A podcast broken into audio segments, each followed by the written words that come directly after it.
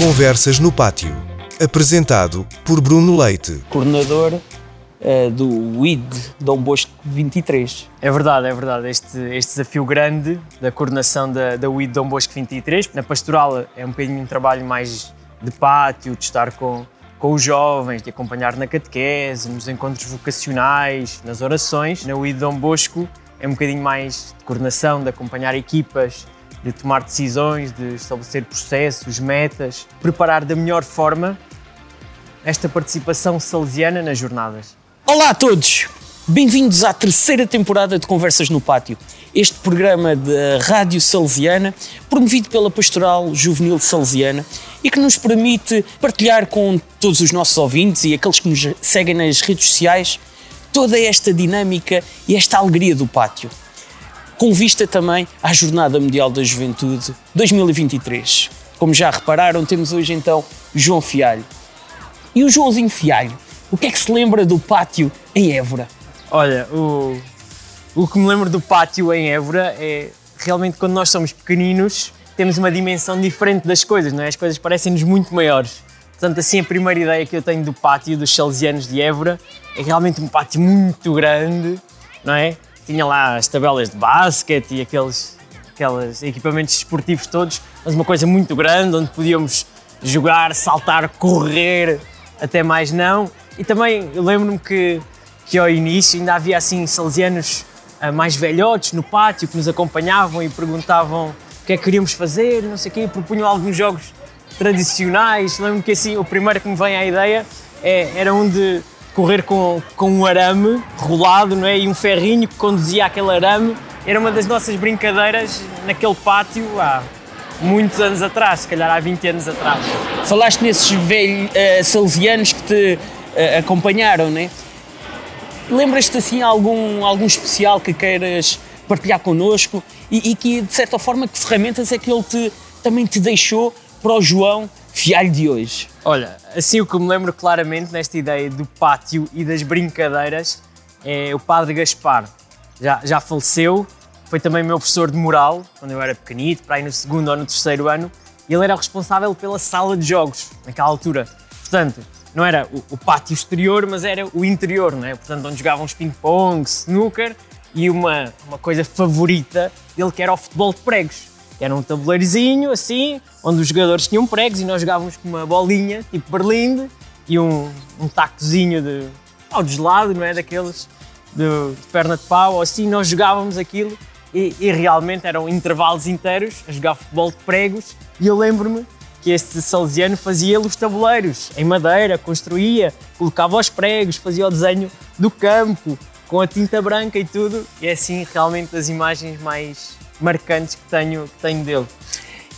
Quando chegas a Lisboa e te deparas com este pátio salesiano de, e começas a, a, de certa forma, a, a, ser profissional pastoral, por assim dizer, que diferenças é que notaste e, e de certa forma, que complementos e o que é que trouxeste de Évora e, e, e também implementaste aqui no teu trabalho diário? Há, há, há, aqui um percurso um bocadinho pelo meio, não é? Entre este ser alunos salesianos de Évora, antigo aluno, e depois chegar aqui a Lisboa, que foi o percurso no movimento juvenil salesiano, é? Portanto, enquanto participante, enquanto animador, enquanto coordenador e, e realmente passar do movimento juvenil salesiano de uma base muito mais informal, de encontros, de acampamentos, de retiros, depois para uma pastoral um bocadinho mais formal, numa escola, ao início requereu uma grande adaptação, não é? Porque se por um lado estamos habituados mais à atividade prática, depois naquilo que é uma pastoral, neste caso mais de escola, é necessária muita planificação dos materiais, das atividades, daquilo que vamos fazer. Portanto, aí foi também uma transição é? que foi preciso fazer e, e também reconhecer que por trás daquelas atividades que se faziam uh, há muita coisa antes, não é? Que é preciso preparar, que é preciso ter pronto, que é preciso também avaliar no pós-atividade. Portanto, acho que uma coisa complementou a outra, não é? Portanto, a informalidade que trouxe das atividades e dos encontros, depois aqui também pude colocar em prática, não é? Mas por outro lado, também esta questão da organização, da planificação, acho que ajudou muito a melhorar também o ser animador. E nessa linha de ideias, quais são os desafios que encontras no pátio? Olha, os desafios, acho que, que um grande desafio é realmente o gap etário, não é? Portanto, a minha idade vai avançando cada vez mais e, e a idade de, dos alunos, neste caso, não é? Daqueles, daqueles que, estão, que estão no pátio. E, e aqui, este, este fosso, é um fosso grande, mas esta diferença que há entre gerações, eu sinto-a. Isto não, não é mau.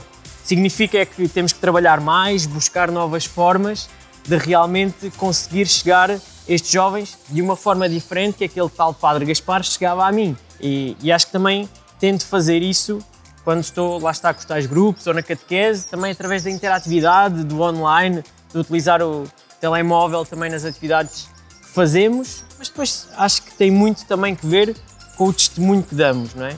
E se o nosso testemunho for de encontro com Jesus, acho que é também isso que, que os jovens veem em nós, os alunos veem em nós. Precisamos, se calhar, nos focar se calhar mais nesta nova realidade e neste pátio digital que, que hoje é uma realidade já. Sim, sim, claramente. Eu, eu desde, desde há alguns anos que faço alguns workshops, formações nesta questão da, das dinâmicas digitais, não é? Também como é que podemos implementar o digital na nossa catequese, nos nossos encontros de grupo, nos nossos encontros de jovens e acho claramente tem que haver uma sinergia entre aquilo que ainda se faz, se quisermos de forma tradicional e que existe e que é bom, não é?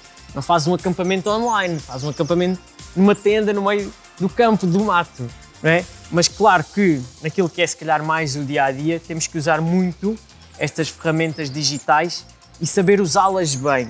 Acho que esta é, é uma das grandes dificuldades. É com tantos recursos que há, temos que saber usar muito bem aqueles recursos para chegar a cada um. Isto de chegar às massas parece-me que já está um bocadinho ultrapassado, não é? O essencial é chegar a cada um dos nossos destinatários. E tu, enquanto uh, pastoralista, enquanto uh, coordenador uh, também deste CIM, como é que vais alimentando a tua fé?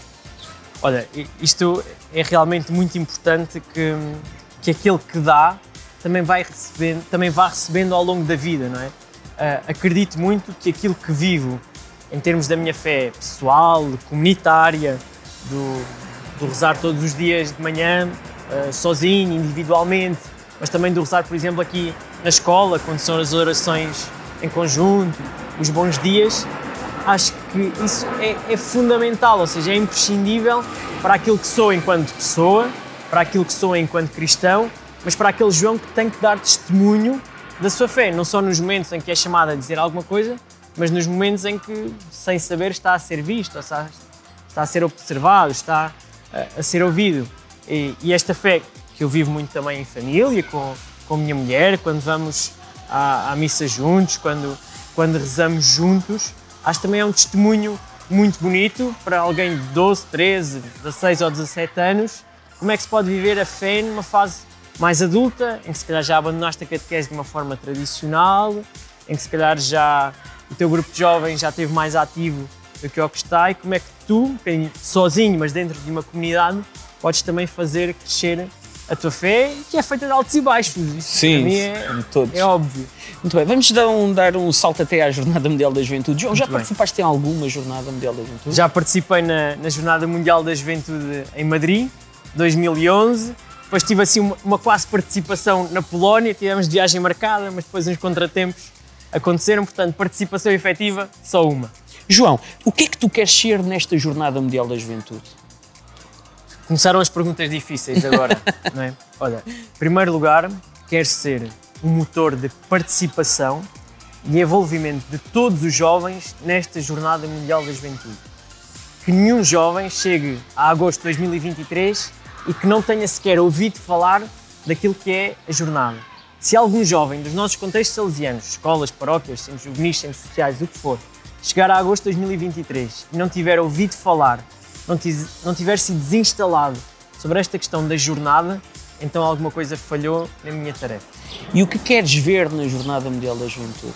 Quero ver participação e protagonismo juvenil do movimento juvenil salesiano na igreja. Acho que é das melhores experiências de igreja que podemos ter, com vários carismas, vários movimentos, várias formas de rezar e de divertir.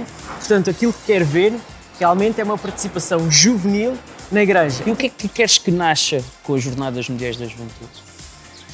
Acho que mais do que nascer, quero que continue alguma coisa depois da jornada.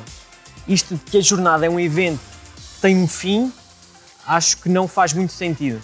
Aquilo que nós preparamos, aquilo que nós vivemos intensamente na Semana da Jornada Mundial da Juventude tem que ter uma continuidade. E realmente, se aquele jovem que participa, que é peregrino, levar alguma coisa da vivência das jornadas para o seu grupo, para a sua comunidade paroquial, para o seu movimento, então aqui realmente houve alguma coisa que nasceu.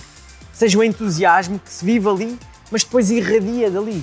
Não é por alguma razão que, que a missa de encerramento das jornadas é a missa do envio. Portanto, é, é o retornar desses peregrinos à sua casa com uma nova energia. Portanto, realmente que cresça, que continue alguma coisa depois das jornadas e que não seja um evento limitado. E, e, o que é que tu esperas realmente deste Uído Dom Bosco 2023, mais particularmente do dia grande que é o Cime Day? Muito bem, este dia é um dia que já tem um bocadinho de tradição, não é? Portanto, é um dia em que todo o movimento juvenil salesiano que está presente nas jornadas, dos vários países, dos vários movimentos, se junta para fazer festa, não é?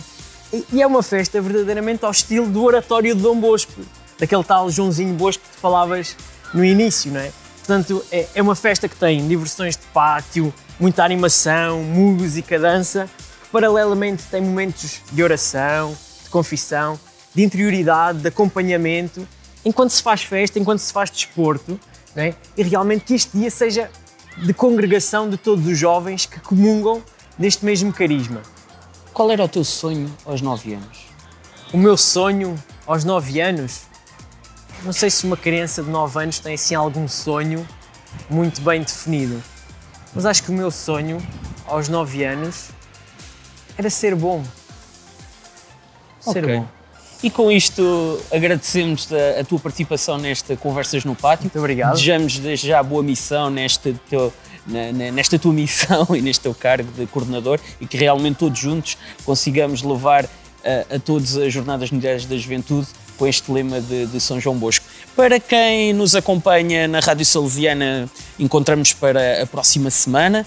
Uh, nas redes sociais, já sabem, partilhem. E não se esqueçam que este, estas conversas não são nada mais, nada menos que uma forma de levar Dom Bosco. Ele que queria realmente que os jovens fossem bons cristãos e honestos cidadãos. Até breve.